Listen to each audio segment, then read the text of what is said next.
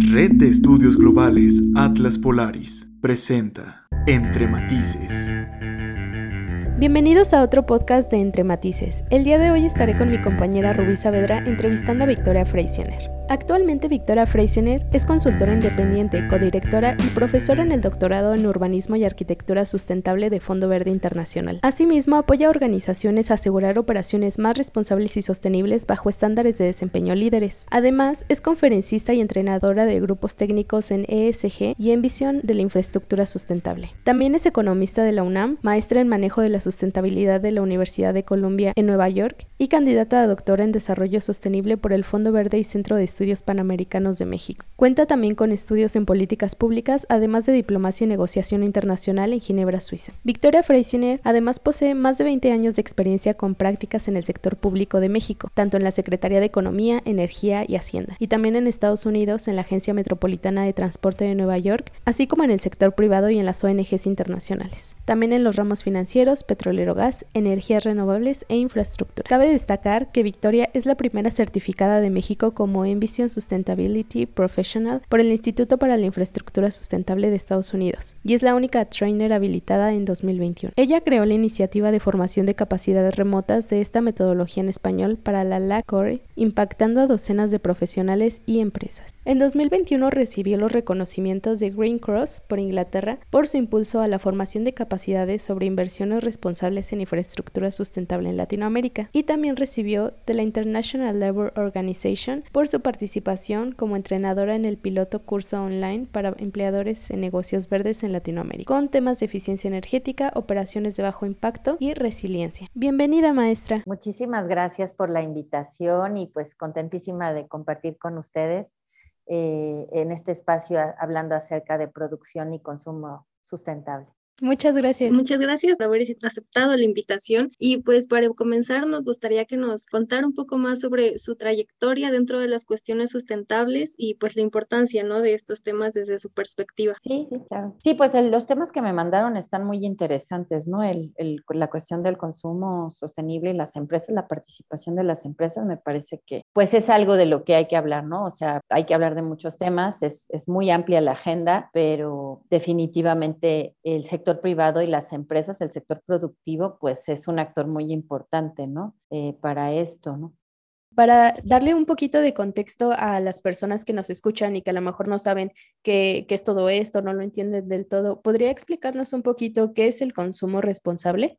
Pues el consumo responsable precisamente es esto, digo, hay muchas, podría haber muchas definiciones, pero creo que se refiere al acto de adquirir mercancías o servicios que tengan un sello de responsabilidad social o de sustentabilidad e incluso a veces que tengan una certificación, ¿no? De que sus procesos están cuidando eh, los impactos que están teniendo en la naturaleza y a veces también en la sociedad, en la cultura. Y bueno, a esto le llamaríamos consumo responsable. Un consumidor ya sea un consumidor institucional o un consumidor individual, que se preocupa y que revisa la calidad del producto, no nada más en términos de su calidad, digamos, como técnica, sino, sino su calidad en términos de la responsabilidad con que son manejados sus impactos. Muchas gracias. Sí, y bueno, ¿de, de qué manera esto puede relacionarse con el desarrollo de las empresas e industrias actualmente? Pues mira, en un contexto creo de, pues ya, ya como estamos haciendo la evaluación del desarrollo en este momento, ¿no? Ya no estamos hablando como anteriormente lo hacíamos, pues de, crecimiento económico, de crecimiento de la ganancia o de para medir el éxito de las empresas, ¿no? Para medir el éxito de los procesos en general. Ahora ya nos estamos moviendo en un, en un ambiente desde hace tiempo donde el concepto de desarrollo económico está ligado al concepto de desarrollo sostenible. O sea, ya estamos hablando pues de buscar procesos de desarrollo sostenible o de crecimiento económico responsable Incluso ustedes han hablado, han, oído hablar de este concepto de la economía verde o la green economy o la low carbon economy, la economía bajo en carbono, que ya son conceptos en los que se está, digamos, manejando y en los que las agendas internacionales están trabajando junto con los estados, ¿no? Junto con los países y se han puesto de acuerdo para eh, implementar o ir implementando procesos de producción que nos lleven a, apuntar a tener pues un sistema económico más responsable y sustentable. Entonces, ahora ya no estaríamos hablando únicamente de, de procesos de desarrollo económico, ¿no? sino de procesos de desarrollo sostenible o sustentable, donde se cuiden los aspectos ambientales, sociales y por supuesto económicos también, pero desde un punto de vista de responsabilidad, como les decía, y de responsabilidad y justicia ambiental, justicia social, que bueno, ya nos, nos lleva a otros terrenos que ya son no al crecimiento económico, sino al desarrollo sostenible. Muchas gracias. A partir de, de su trayectoria que tuvimos la oportunidad de leer y es bastante amplia en este aspecto de, de la ecología, de la sustentabilidad, ¿cuál considera que es el mayor desafío al que las empresas eh, mexicanas se enfrentan para el desarrollo sustentable? Pues creo que enfrentan bastantes desafíos porque es una agenda compleja. Su operación es muy, es muy complicada en términos de que hay que implicar muchos, muchas acciones en muchas áreas. Eh, la agenda de objetivos del desarrollo sostenible, como ustedes lo saben, contiene 17 objetivos y ciento y tantos metas, ¿no? Muchísimas metas que son muy específicas en torno a, la acción particular en cada área eh, específica de impacto, ¿no? Que haya que cuidar, pero creo que podríamos decir que tal vez uno de los mayores retos es desarrollar esta resiliencia esta capacidad de adaptación para incorporar estas, estas nuevas ideas del objetivo del desarrollo sostenible y de los también, por ejemplo, de los acuerdos de París que, que digamos que concentran los trabajos en, en, sobre todo en los objetivos para bajar las emisiones de gases de efecto invernadero y de carbono y controlar, digamos, un poco así eh, los impactos del cambio climático, ¿no? Entonces yo creo que uno de los grandes retos, ya, ya lo mencioné por ahí también, lo he mencionado en algunas otras intervenciones, que creo que los grandes retos de las empresas es desarrollar la resiliencia, una adaptabilidad, primero esto, a las agendas internacionales, a los cambios en los consumidores también, porque es importante mencionar que ya estudios habían demostrado incluso antes de la pandemia por estas agencias internacionales muy importantes que se dedican al estudio de las emisiones y del bajo carbono y de desarrollo sostenible, pero que también han, han, han incorporado nuevos conocimientos ahora o nuevos estudios, nuevas encuestas, pues que los consumidores cada vez más se están fijando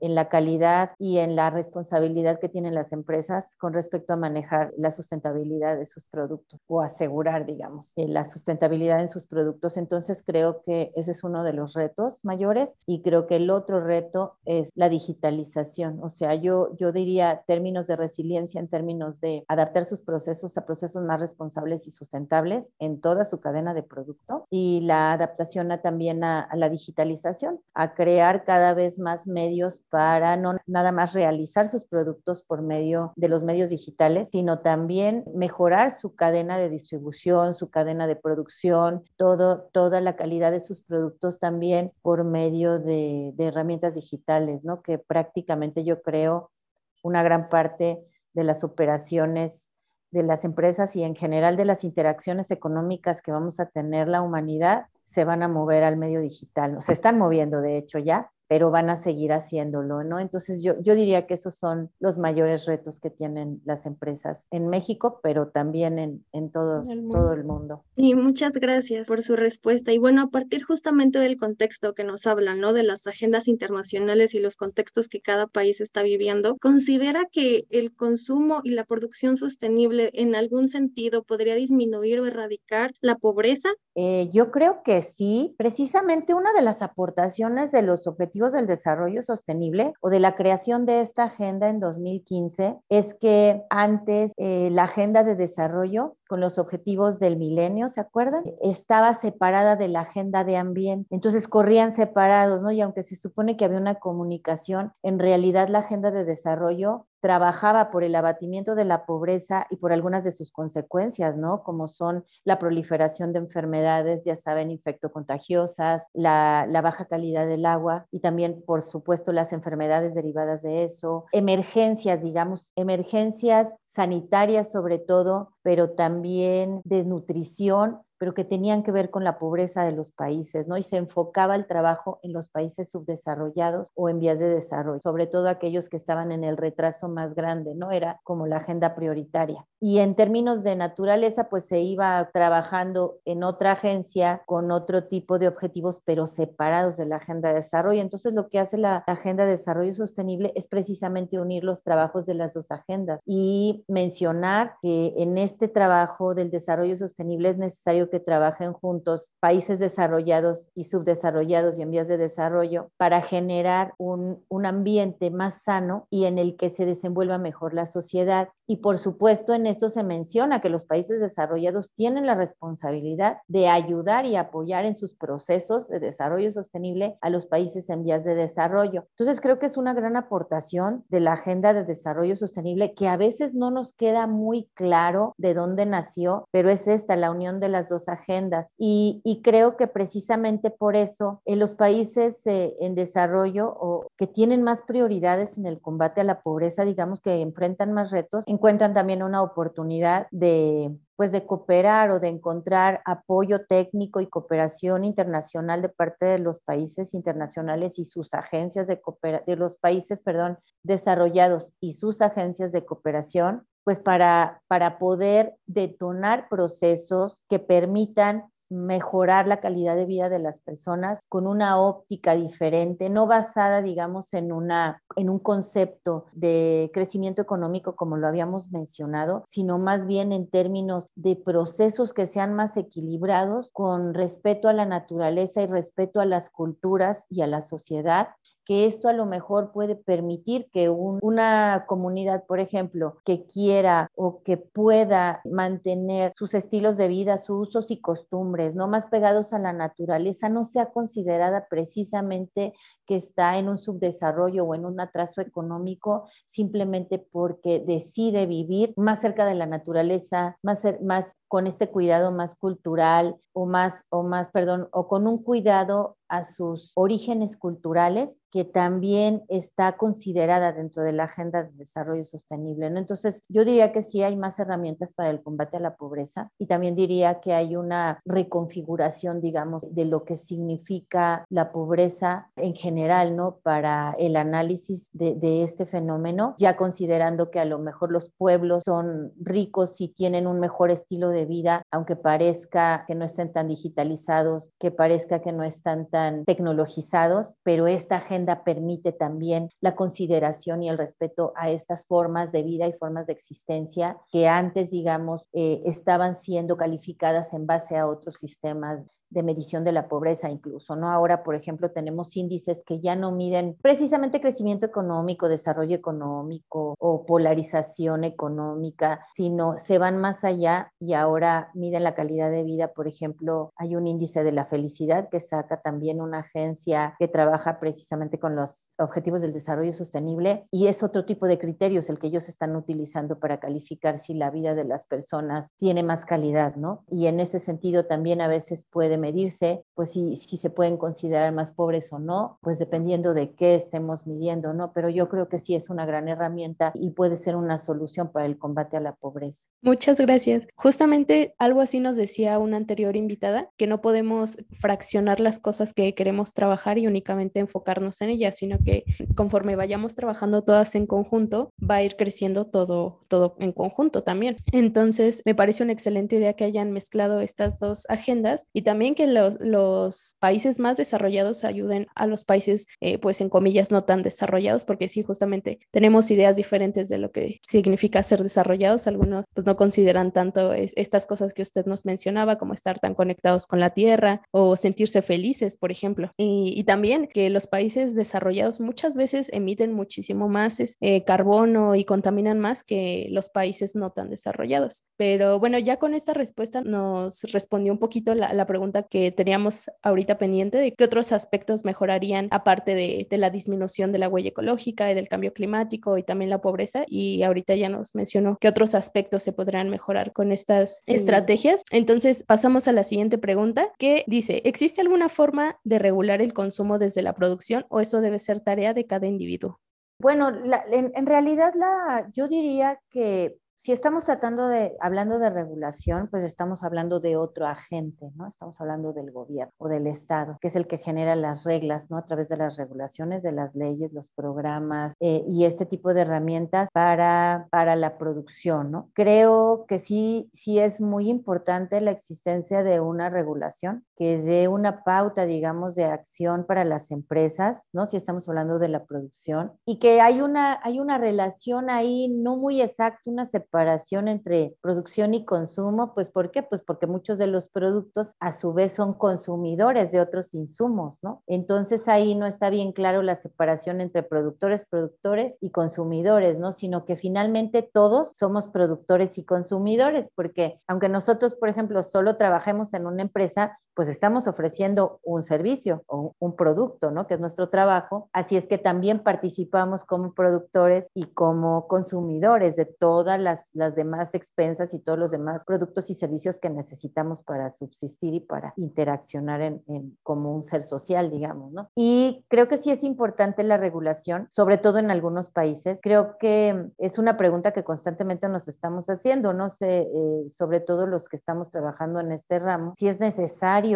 que haya una ley de cualquier cosa de sustentabilidad, ¿no? De consumo sustentable, una ley de circularidad, una ley de edificación sustentable, una ley de vivienda sustentable, una ley de infraestructura sustentable, etcétera, ¿no? Y, y la verdad que es un tema para discutir mucho porque, pues en los países desarrollados no siempre está regulado esto, ¿no? Hay ciertas regulaciones, sí, pero se basa más en la buena práctica o en las mejores prácticas, esta autorregulación de la conducta de las empresas como productores, ¿no? Y como consumidores también, porque finalmente ellos nos proveen de estos productos a través de toda una cadena productiva eh, donde van adquiriendo diferentes servicios y productos para formar sus, sus propias eh, eh, mercancías y entonces pues ellos mismos, digamos, van haciendo esa autorregulación y una regulación a través de toda su cadena productiva. Sin embargo, en algunos otros países pues sí se ha detectado que es más necesario la presencia del regulador a través de, de estas leyes y, y,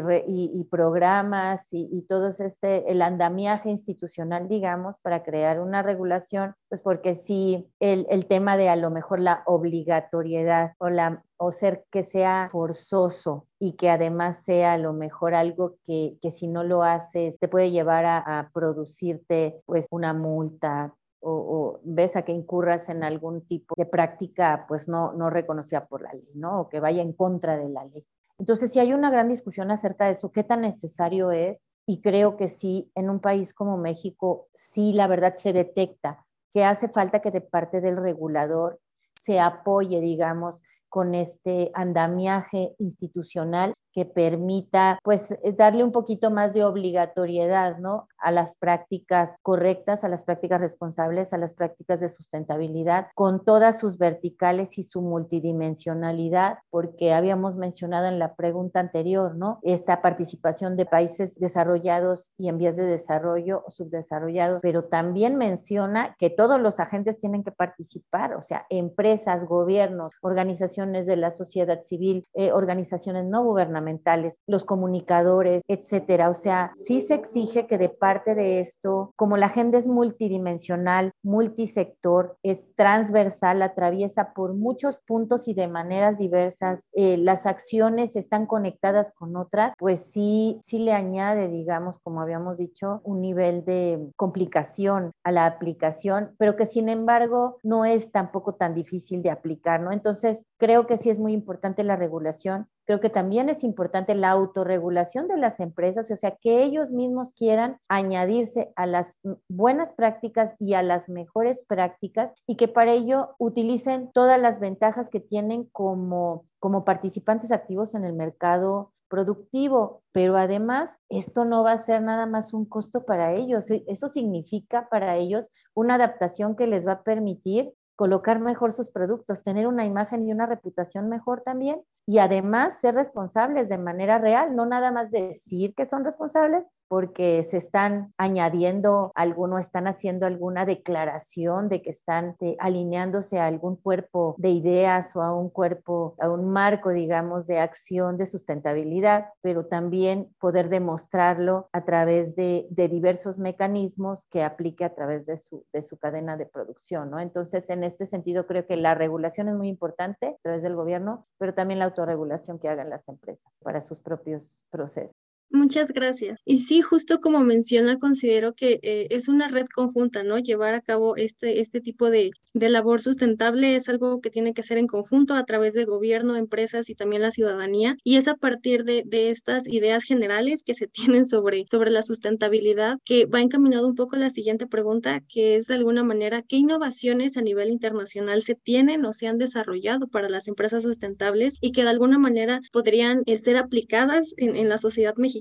O en, en, esta, en este sistema que tenemos, sabiendo que pues de manera particular, pues cada país es diferente y cada nación, ¿no? Tiene, tiene particularidades o formas diferentes de aplicarse, pero ¿qué considera que pueda ser viable para, para nuestro país?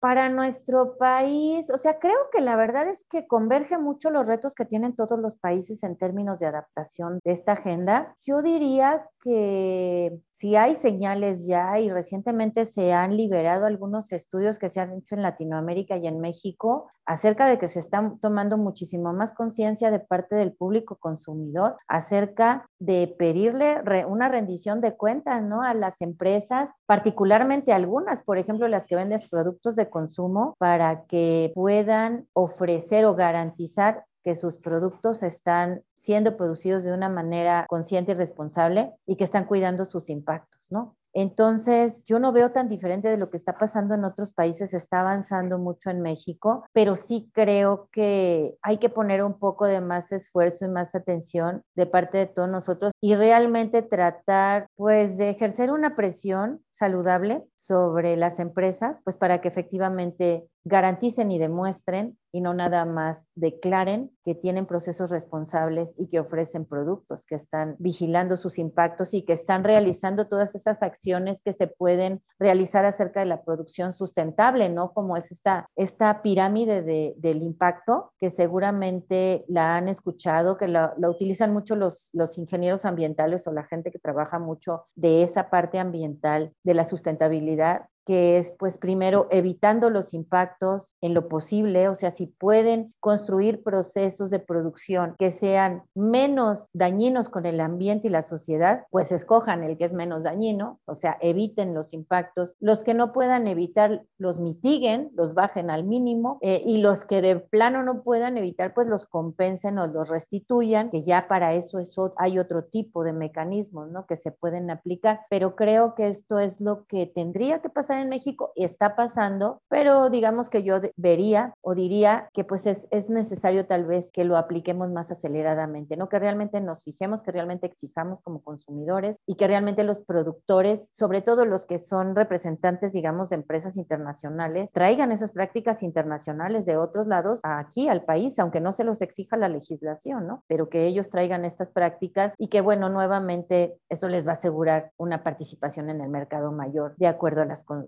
este, a las conductas del consumidor que ya se han detectado recientemente. Muchas gracias. Nuestra siguiente pregunta va muy enfocada a, a la anterior, justamente con lo que estaba diciendo que algunas empresas pues optan por esta parte de decir sí somos muy ecológicos, este, pero en realidad no, no están contando todo lo que hacen.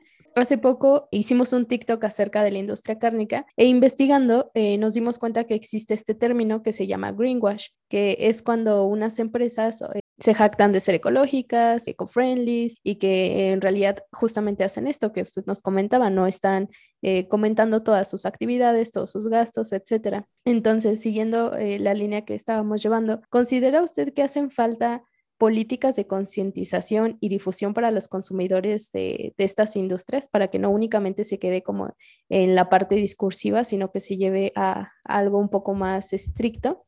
Sí, pues sigue haciendo todo el tiempo, ¿eh? sigue haciendo falta o fortalecer, más bien yo diría que se tiene que fortalecer esta cuestión de la comunicación, pero también de la acción responsable y también vigilar que se implementen estos mecanismos para la vigilancia de la responsabilidad de las empresas. Hay algunas actividades que por sí solas, pues no podemos decir que son sustentables, ¿no? Pero sí pueden ser más responsables, eso sí.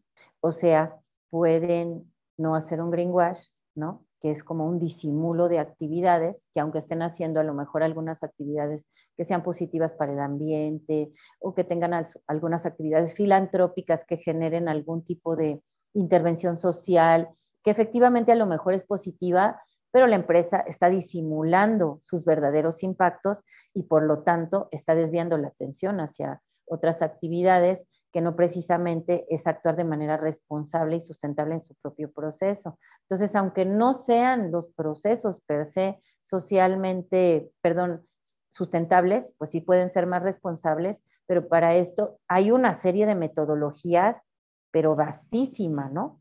Y ya muy especializada. Se sigue trabajando en desarrollar marcos para, para regular o autorregular o, o autodiagnosticar este, y, llevar a cabo, digamos, estos procesos específicos de cada industria de manera más sustentable y responsable. Se sigue trabajando en eso, pero ya hay una serie vastísima, ¿eh? o sea, se puede tener en el mercado eh, por lo menos algún proxy bastante cercano para que las empresas puedan efectivamente transparentar sus procesos, también eh, platicar qué están haciendo y, y que efectúen planes de acción que de manera efectiva estén, digamos que, implicando cada uno de los impactos detectados que se tienen en cada una de las industrias. Se ha avanzado muchísimo en ese sentido, se ha avanzado mucho, por ejemplo, en esta agenda de la Science Based Target, que ya son, eh, digamos que, objetivos que se tienen muy determinados por la ciencia, que están basados en los impactos que ya se tienen detectados eh, de acuerdo precisamente a la ciencia en cada una de las actividades de, la industria, ¿no? Entonces, pues esto yo, yo diría que tiene que pasar, sí se tiene que trabajar en la promoción, en la comunicación, pero muchísimo, mucho en la acción. ¿Para qué? Para que haya una convergencia entre la acción, la comunicación y, y, esta suerte de cooperación o de, o de como de consolidación del pacto social para que se diga la verdad de lo que están haciendo las empresas, ¿no? Entonces, creo que igualmente es un circuito, ¿no? Es la comunicación, la acción eh, y la comunicación nuevamente que se tiene que hacer de lo que verdaderamente está haciendo la empresa a través de estos marcos de desarrollo responsable y sustentable de las actividades industriales. Muchas gracias. Sí, justo, creo que los puntos que mencionas son bastante importantes y muy, muy adecuados, más bajo el contexto que estamos viviendo en nuestro país y pues de alguna manera el, el grado de avance que tenemos respecto a este tipo de prácticas. Y pues ya para finalizar, nos gustaría que nos diera, si usted quiere, algún consejo en materia de sustentabilidad para todas aquellas personas que pues no están tan interesadas en estas ideas o pues también para todas aquellas personas que nos escuchan el día de hoy.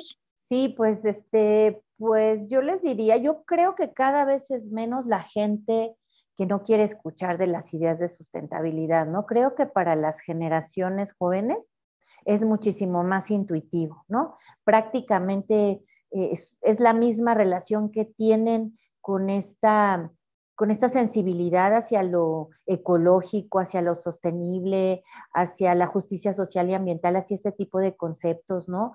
Eh, tienen como la misma facilidad de manejar estos conceptos que los mismos conceptos digitales, ¿no? De las tecnologías y todo esto.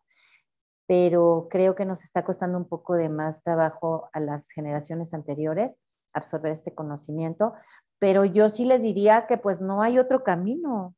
El camino hacia la siguiente revolución industrial, hablando de producción, que es de lo que estamos hablando en este podcast, eh, pues estamos ahorita en la era de la digitalización plenamente, ¿no? Eh, nos lanzó esto 15 años, nos dio un boost de 15, 20 años en la, en la digitalización y en la tecnologización de los procesos. Eh, esto que ha pasado con la pandemia, porque pues nos obligó a subirnos a la comunicación digital como lo estamos haciendo, ¿no? Y a que gran parte de nuestras actividades económicas se suban a la red. pero el paso que sigue en la producción pues es la Super Smart Economy. Esa es, es el siguiente, la siguiente revolución industrial.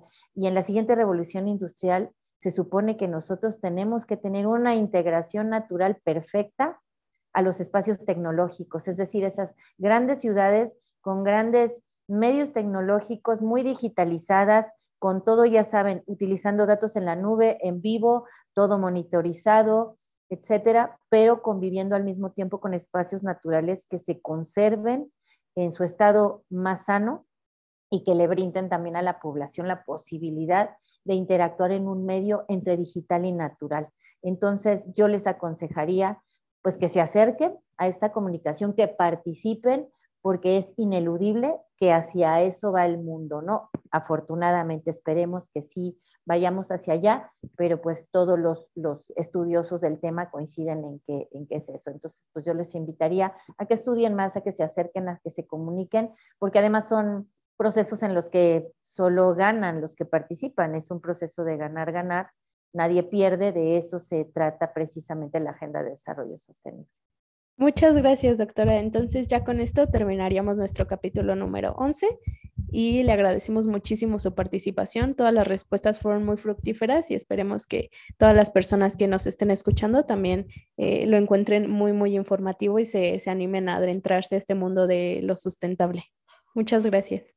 Muchísimas gracias a ustedes y pues cuando quieran, obviamente, para, para discutir eso, nada más aclarando, este, soy candidata a doctor, estoy trabajando en mi tesis, pero yo espero que para fin de año ya, ya pueda decir que soy doctora, pero muchísimas gracias por su, por su invitación y, pues siempre abiertas para, para volver a platicar de, temas relacionados. Muchas gracias.